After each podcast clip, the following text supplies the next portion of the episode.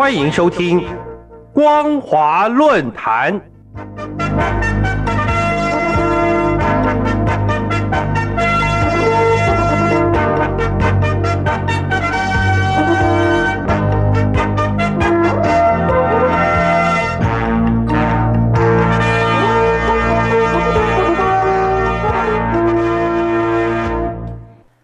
各位听众朋友，大家好，欢迎收听今天的光华论坛，我是兰玲。今天要谈论的主题是中国前置网络言论，恐惧民意如星火燎原。中国大陆知名的网络社群平台微博十三号突然宣布，为了维护文明健康的社会生态秩序，将加强用语管理机制，完善关键词识别模型。针对平台内利用谐音、变体等错别字传播发送的讯息，进行整顿治理与调查清除。中共在二十大召开前夕，再加大前置言论的力道，借此掩盖各地逐渐浮现的民怨，营造太平盛世、政权稳定的假象，用意非常明显。但事实则是荒谬绝伦，令人贻笑大方。所谓错别字。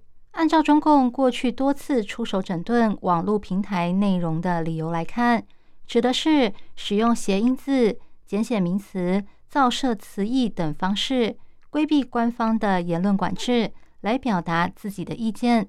事实上，自从网络社群兴盛以后，大陆网民经常透过这种方式来替代敏感词汇，形成中国特有的现象。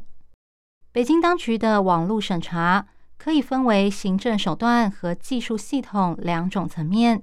前者制定了网络监控的相关法律，以便依法追究违规行为，并要求各个网络平台对所有的讯息进行自我审查。后者则是官方建立的网络监管机制，又称为防火长城。除了防止人民非法上网、透过网络接收发布不良讯息外，也透过核对关键字等侦查搜证的技术，调查并删除各种对中共统治不利的舆论以及文章。但政府管得越严，民众越会钻法律漏洞。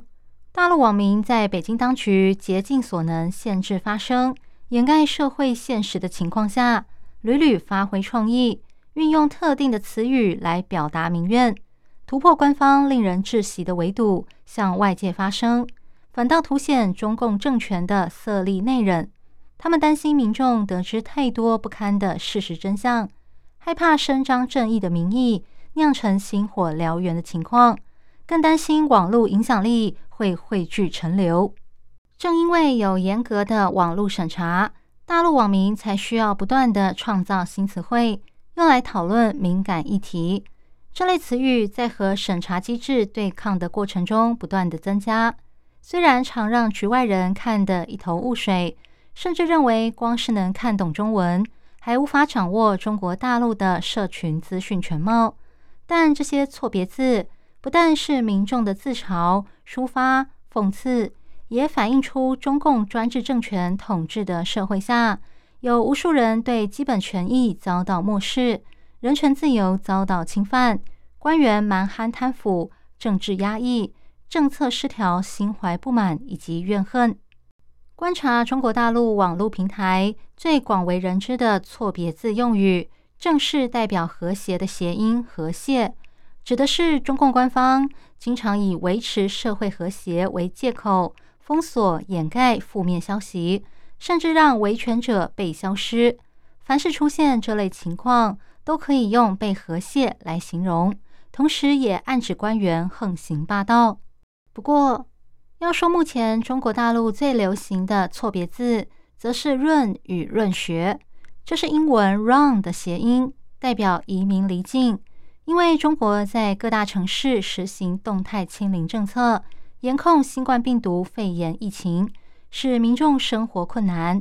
各地也出现多起侵害人权的过度执法事件，因此网络上兴起了一波移居他国的讨论。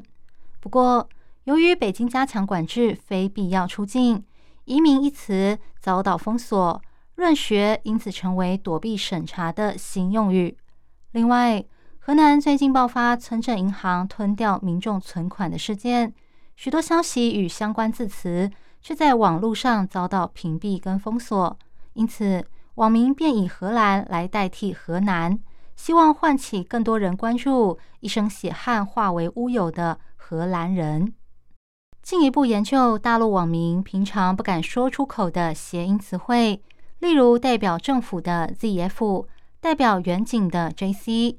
代表国安部的国宝，代表中宣部的真理部，代表翻墙的梯子等等，其他更禁忌的政治名词，例如六四天安门事件就改用五月三十五号或八的平方来代替。